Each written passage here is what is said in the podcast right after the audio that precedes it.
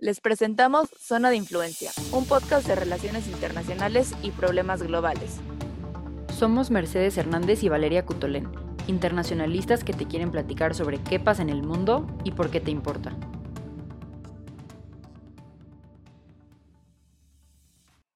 Bienvenidas y bienvenidos a otro episodio de Zona de Influencia. El día de hoy vamos a hablar de un tema que ya tiene un buen rato y teníamos muchas ganas de platicar de él, que es qué es el Brexit, la salida del Reino Unido de la Unión Europea.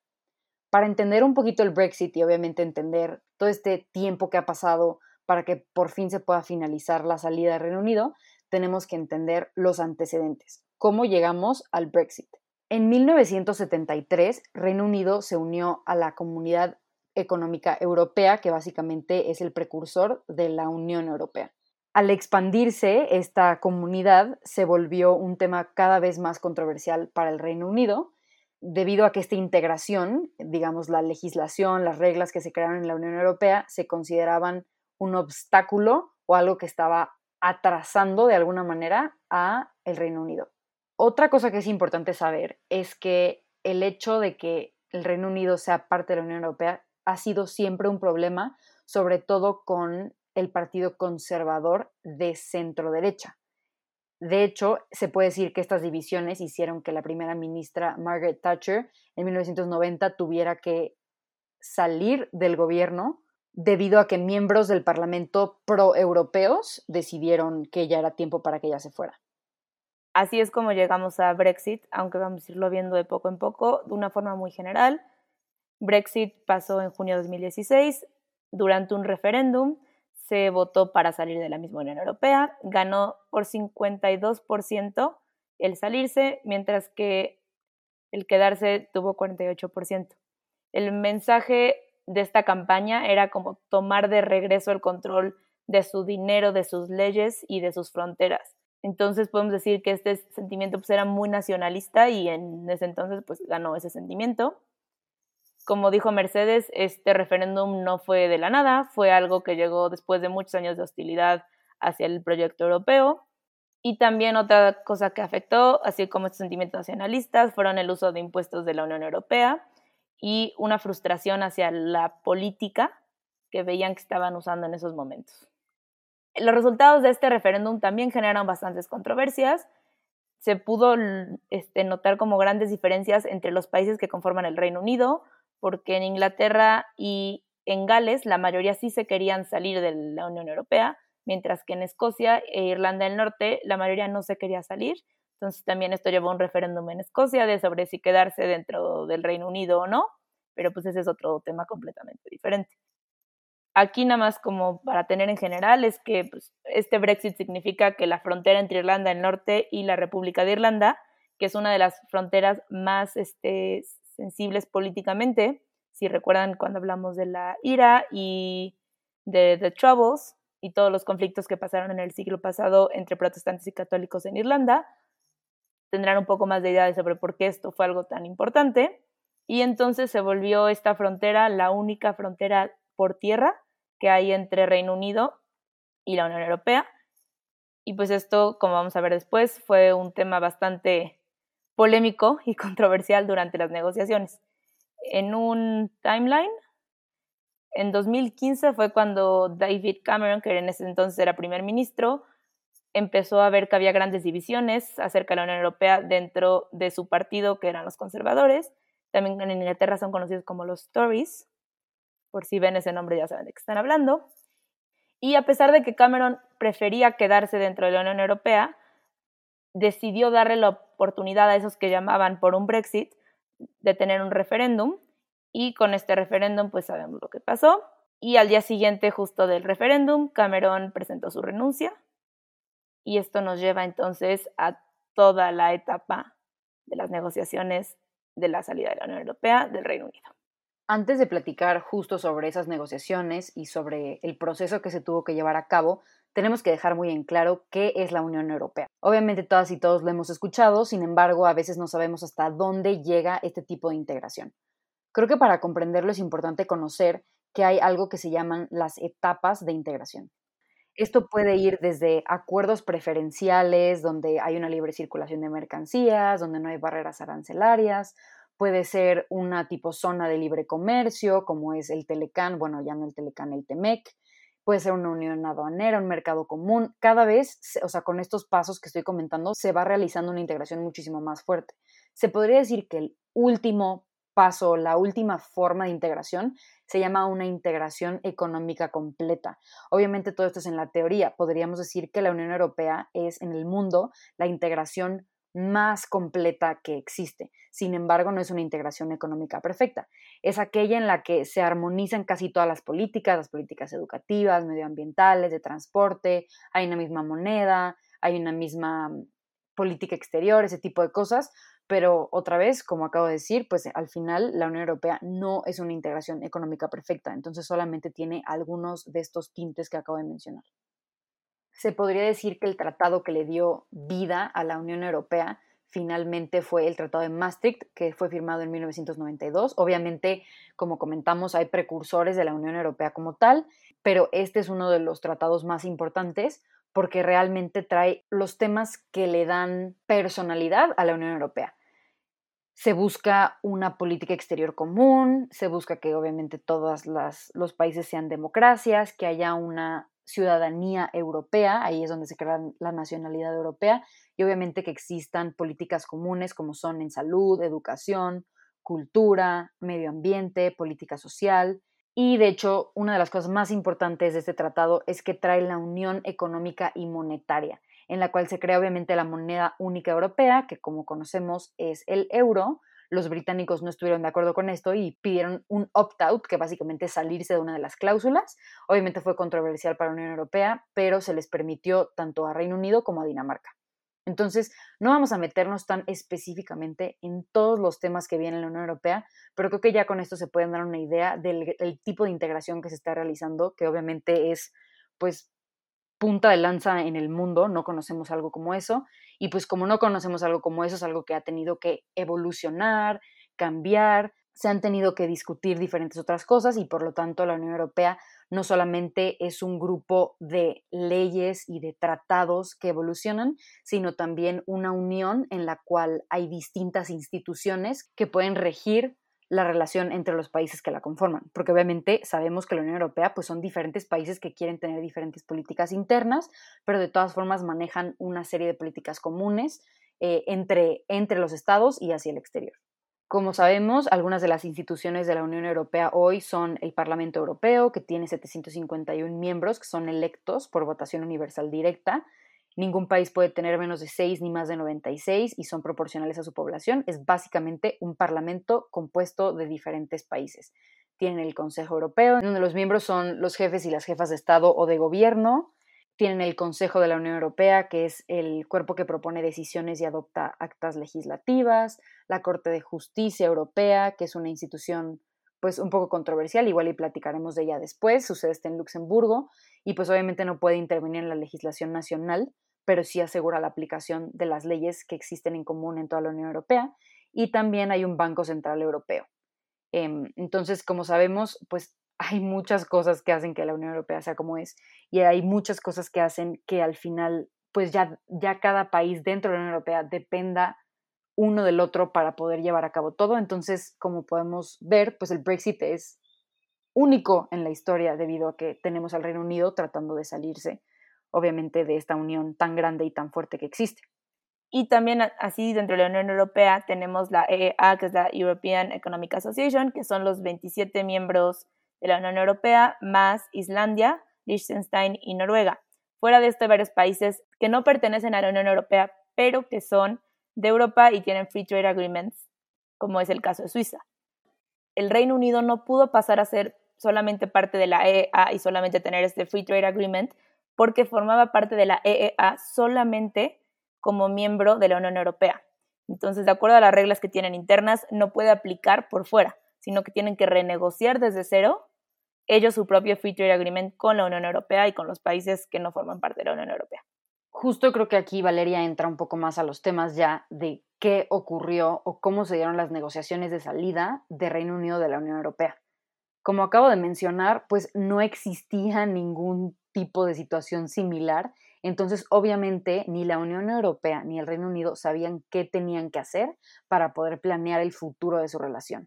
Tanto la Unión Europea como Reino Unido tuvieron que negociar un acuerdo de salida, que pues si estuvieron viendo las noticias fue algo que tardó mucho tiempo. Y una de las cosas que hizo que pues todo esto fuera aún más difícil fue que la Suprema Corte del Reino Unido decidió en enero de 2017 que el Parlamento tenía que tomar decisiones o tenía que tener voz y voto sobre este acuerdo de Brexit. De hecho, la sucesora de Cameron, que fue Theresa May, trató de llegar a un acuerdo y al no lograrlo siguió los pasos de Cameron y renunció. Así es como llegó Boris Johnson, en donde yo creo que nadie creía que iba a lograr algo debido a que pues ni Cameron ni Theresa May habían logrado algo. En julio de 2019 llega, busca negociar este acuerdo de salida del Reino Unido y finalmente lo logra pasar y el 31 de enero de 2020 es cuando se puede decir que Reino Unido oficialmente logra el Brexit. Aquí es importante decir que lo logran y fue un gran logro, la verdad, de Boris Johnson, a pesar de todos los problemas políticos que haya tenido dentro de su manejo de Reino Unido, porque su gobierno era nacionalista y él no tenía ningún aliado dentro de los 27 miembros de la Unión Europea. Y aparte, lo que él buscaba era todavía una relación más independiente que la que había buscado Theresa May, entonces había una muy alta probabilidad de que esto se volviera un no deal. ¿Qué hubiera pasado si hubiera un no deal?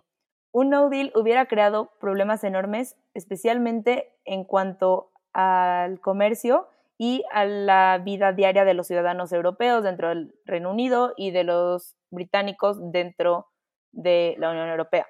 Si hubieran llegado a un no deal, ellos hubieran tenido que hacer su comercio bajo las reglas de la Organización Mundial del Comercio en cuanto a tarifas y no tarifas. Aquí lo que destaca es que cada miembro de la, OMC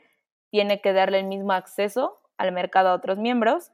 excepto a los países en vías de desarrollo y a aquellos con los que tienen pues estos free trade agreements. Esto pues otra vez hubiera creado un problema enorme para la economía de Gran Bretaña y también para la economía de Irlanda y para toda Europa en general. Y también hubiera afectado no solamente el ámbito económico, sino también todos los temas de seguridad y de terrorismo, de educación y de ciencia, ya que si no llegaban a un acuerdo, no había nada claro de cómo se iba a llevar esto. Y bueno, por fin se llegó a un acuerdo. Nada más tenemos que recordar que antes de que se llegara ese acuerdo, justo después del referéndum en donde se supone que se iba a dar el Brexit, hubo un periodo de transición en este periodo, Reino Unido tuvo que continuar siendo, digamos, parte de la Unión Europea al seguir sus reglas. De hecho, en cuanto a libertad de movimiento, que es, una, es un gran tema en la Unión Europea, pues al final permite que las y los ciudadanos europeos puedan moverse y trabajar en diferentes lugares de esta unión sin ningún tipo de problema. Esto se mantuvo hasta el 31 de diciembre de 2020 durante este periodo de transición. Y por fin, el 24 de diciembre de 2020, justo antes de la fecha de término del proceso de salida y dejando de lado varias fechas límite o deadlines, se anunció que por fin habían llegado a un acuerdo. Formalmente, los efectos del Brexit se dan el 1 de enero de 2021, después de casi cuatro años y medio del referéndum. Por fin el Reino Unido logró tener un acuerdo en donde por fin se salieron de la Unión Europea. Y pues ahora les vamos a platicar un poquito sobre estos términos del divorcio. Exacto, así como dijo Mercedes, para el 24 de diciembre se da este divorcio y dentro de las partes más importantes de este acuerdo, aunque vamos a hablar un poco más específicos después en el episodio, en general se habló pues del esquema financiero de la salida del mismo y también se tocó mucho el tema de los derechos de los ciudadanos para proteger los derechos humanos de tanto los europeos viviendo en Gran Bretaña como de los británicos viviendo en el continente. Así también se protegió los derechos de residencia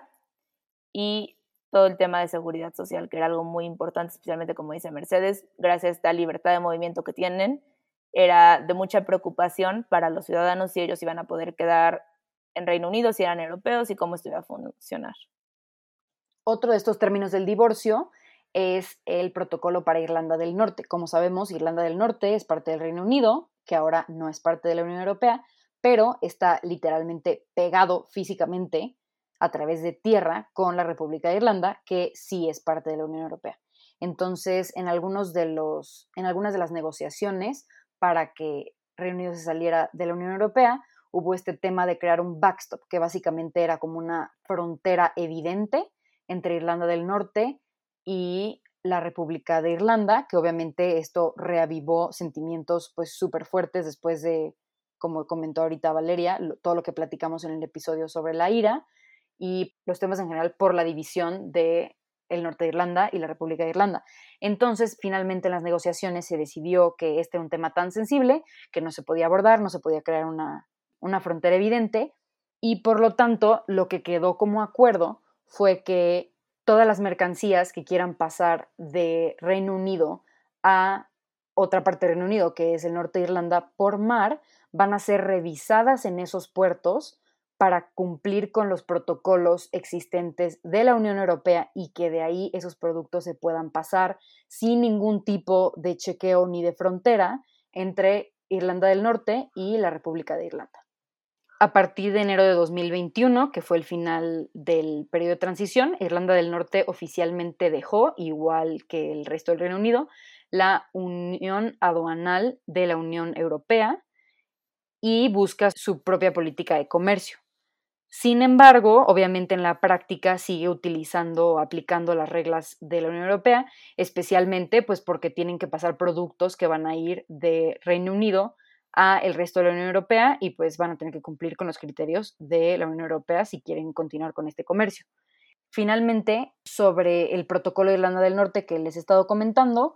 la Asamblea de Irlanda del Norte va a ser aquella quien decida si se mantienen los acuerdos que acabo de mencionar o si se cambian. Esto se va a volver a revisar en cuatro años, entonces esperemos bastantes problemas en cuatro años. Y pues así llegamos entonces a los verdaderos costos de Brexit para el Reino Unido. En un ambiente político, pues vimos a dos primeros ministros renunciar a su puesto, lo que creó entonces como más tensión política entre partidos, especialmente entre los Tories y los de Labour, que son más de izquierda. Se puede decir que estas tensiones políticas que ha habido en el país han sido de las peores que han tenido desde tiempos de la Segunda Guerra Mundial y curiosamente han seguido haciendo encuestas después de todo este proceso que fue Brexit, de si hubieran votado hoy en día para un referéndum a favor o en contra de salirse y ahorita, aunque sea por un margen muy pequeño, sigue ganando en contra de salirse. Entonces,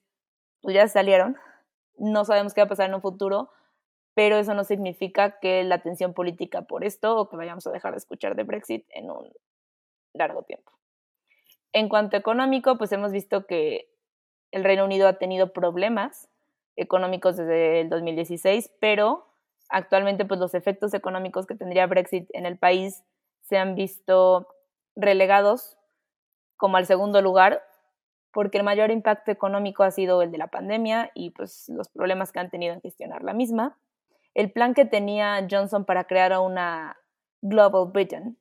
se ha visto pues fallido porque no ha podido llevarlo a cabo como ha querido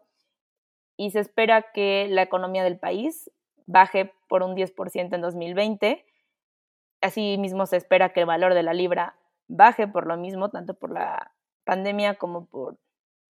Brexit. Varios de los que están a favor de Brexit argumentan que este sufrimiento económico, por decirlo así, solamente va a ser corto y que en un futuro esto va a ser mejor. Pero la verdad es que la mayor desventaja de Brexit ha sido que ha impactado negativamente el crecimiento económico de Gran Bretaña, especialmente por todo este ambiente sin incertidumbre que se ha creado debido a esta. Y se estima que el crecimiento económico baje por 6.7% durante los próximos 15 años, asumiendo que se queden los acuerdos de free trade y restringiendo la migración. Y pues el último como impacto grande es que se ha visto que varias compañías grandes que antes tenían sus headquarters en Londres, ahora no estarán tan seguras de tener sus centros financieros o sus headquarters en Londres, porque ya no representa una entrada a la economía europea, sino que se espera que busquen otras ciudades dentro de la Unión Europea que les den esta entrada al mercado libre. Y en una forma general podemos decir que tanto político como económicamente es muy pronto para saber los efectos y el impacto que tendrá completamente dentro del Reino Unido Brexit, y especialmente por la pandemia que sigue hoy en día, aún así las predicciones no se ven muy esperanzadoras. En términos de comercio y de logística, como les acabamos de mencionar con todo lo del protocolo de Irlanda del Norte, pues sabemos que va a haber bastantes formalidades y controles regulatorios entre la Unión Europea y el Reino Unido. Esto puede hacer que los tiempos de entrega de ciertas mercancías obviamente se alarguen, puede haber ahí algunas disrupciones y conflictos. Básicamente no nos queremos meter tanto en esto, pero ya se imaginarán las cosas que pueden ocurrir. Y finalmente, en cuanto a disputas, sobre todo de pues en estos, en estos temas de comercio. Antes, en la Unión Europea, tenían, como comentamos en la parte de las instituciones, la Corte de Justicia Europea y finalmente con el Brexit, obviamente la, el Reino Unido ya no va a poder ser partícipe o utilizar esta institución, por lo que en caso de que ocurra alguna disputa entre las partes, tendrán que negociar esto en las cortes tanto de la Unión Europea como del Reino Unido. Igual hay un tema muy fuerte, este es de comercio y obviamente económico, en cuanto a la pesca, debido a que Reino Unido produce, o bueno, pesca una gran cantidad de peces y la mayoría de sus consumidores están en la Unión Europea. También se ven afectados por el tema de fronteras, como si recuerdan este último episodio hablamos un poco de la ley marítima, de cuál es la zona económica exclusiva de cada país y también se tuvo que negociar esto para ver qué pesca le pertenece a uno y qué pesca le pertenece a otro. Y para terminar esta parte de comercio y logística, el acuerdo comercial al que se llegó se refiere principalmente a los bienes que cruzan las fronteras y no se tocó el tema de servicios y la economía británica depende enormemente de este sector. Por lo que aunque no se facilitó esto en el acuerdo, esto va a quedar pendiente y se va a tener que ver cómo va a realmente afectar, pues digamos, esta cláusula o esto, esto que no quedó delimitado en el acuerdo en la práctica. Y por último, como es de esperarse debido a las políticas nacionalistas que está tomando el gobierno de Boris Johnson, se puede esperar que el control migratorio sea mucho más estricto, aunque ahorita todavía no se ha anunciado completamente cómo se va a llevar esto. Lo que sí sabemos definitivamente es que la libertad de movimiento ya no se les va a dar a los ciudadanos británicos dentro de la Unión Europea. Van a tener que negociar en temas de visas, en temas de tiempos de estadía. Y para aquellos británicos que están viviendo o trabajando dentro de la Unión Europea o viceversa, se introdujo un esquema en el que pueden aplicar a permisos de residencia y estos derechos pues ya están protegidos, pero no se van a poder mover libremente entre los mismos y las personas que lo quieran hacer a partir de 2021 ya tendrán que aplicar como si fueran cualquier otra persona de cualquier país. En términos de relaciones internacionales, Vamos a empezar hablando un poquito sobre Gibraltar. Gibraltar es una parte de Reino Unido que está fuera de, la zona, está pues justamente al lado de España y se va a quedar siendo parte de la zona Schengen, que es una parte del continente que tiene libre movilidad. Igual a partir del Brexit ya no hay una acción conjunta entre el Reino Unido y la Unión Europea para desarrollar o coordinar respuestas conjuntas a problemas o temas de política exterior. Entonces el Reino Unido va a tener que averiguar qué va a tener que hacer con, pues obviamente, otros países. De la misma manera, y no dentro de seguridad, sino como parte de la economía, Reino Unido también va a tener que definir qué tipo de acuerdos quiere tener con otros países, cuando antes este tema obviamente siempre pasaba a través de la Unión Europea. Y ahora sobre seguridad, en cuanto a la seguridad exterior y la cooperación de defensa, el acuerdo no cubrió ni, se quisieron negociar estos temas, sin embargo va a tener que seguir existiendo colaboración, por lo menos entre fronteras, como en cuanto a las investigaciones policíacas, a hacer que se cumpla la ley, etcétera, pero obviamente se va a tener que estar definiendo poco a poco con la relación en la práctica entre ambas partes. Y en cuanto al costo para Europa, este es todavía un poco más difícil de definir en términos exactos, pero pues espera que gracias a este acuerdo ya no va a haber aranceles, entonces mientras eso puede no afectarlos directamente, sí los pueden afectar las políticas que introduzca el Reino Unido en cuanto a migración y a comercio. Y pues en un tema de política exterior, esta división entre el Reino Unido y la Unión Europea debilita al continente en un tiempo cuando otros países como China y Rusia se están volviendo más asertivos dentro del mismo continente y le quita cierto poder a la hegemonía que tenían dentro de las relaciones exteriores de ambos. Y bueno, para terminar, ¿es esto lo último que vamos a escuchar sobre el Brexit? La verdad es que desde zona de influencia sabemos que no va a ser así. Van a haber diferentes decisiones que se van a tener que tomar, sobre todo en cuanto a la relación entre la Unión Europea y el Reino Unido, pero también en cuanto al Reino Unido hacia el resto del mundo y con sus políticas internas. Vamos a tener que ver cuáles son los efectos reales que, que trajo el Brexit en términos económicos, en términos políticos, de comercio. La verdad es que, como sabemos, apenas en enero de 2021 se culminó este proceso en el cual se dio el acuerdo y por fin Reino Unido dejó de ser parte de la Unión Europea, por lo que todavía es muy temprano para que sepamos realmente los efectos que va a tener esta situación en la Unión Europea y en el Reino Unido. Pero aunque es muy temprano para saber estos efectos, podemos ver ciertas tensiones ya entre la Unión Europea y el Reino Unido, como fue el caso con la vacuna de AstraZeneca, que es producida por AstraZeneca y Oxford. Entonces, en cierta forma es una vacuna británica, debido a casos en donde se notaban coágulos en las personas después de vacunarse con esta, decidieron dejar de aplicarla muy rápidamente en varios países de la Unión Europea. Posteriormente decidieron volverla a aplicar, pero esto, de acuerdo a algunos analistas, también fue influenciado por esta misma tensión política que hay entre la Unión Europea y el Reino Unido, y pues creo que solo va a ser un ejemplo de muchos que vamos a ver en un futuro. No significa que todo vaya a ser malo, esperamos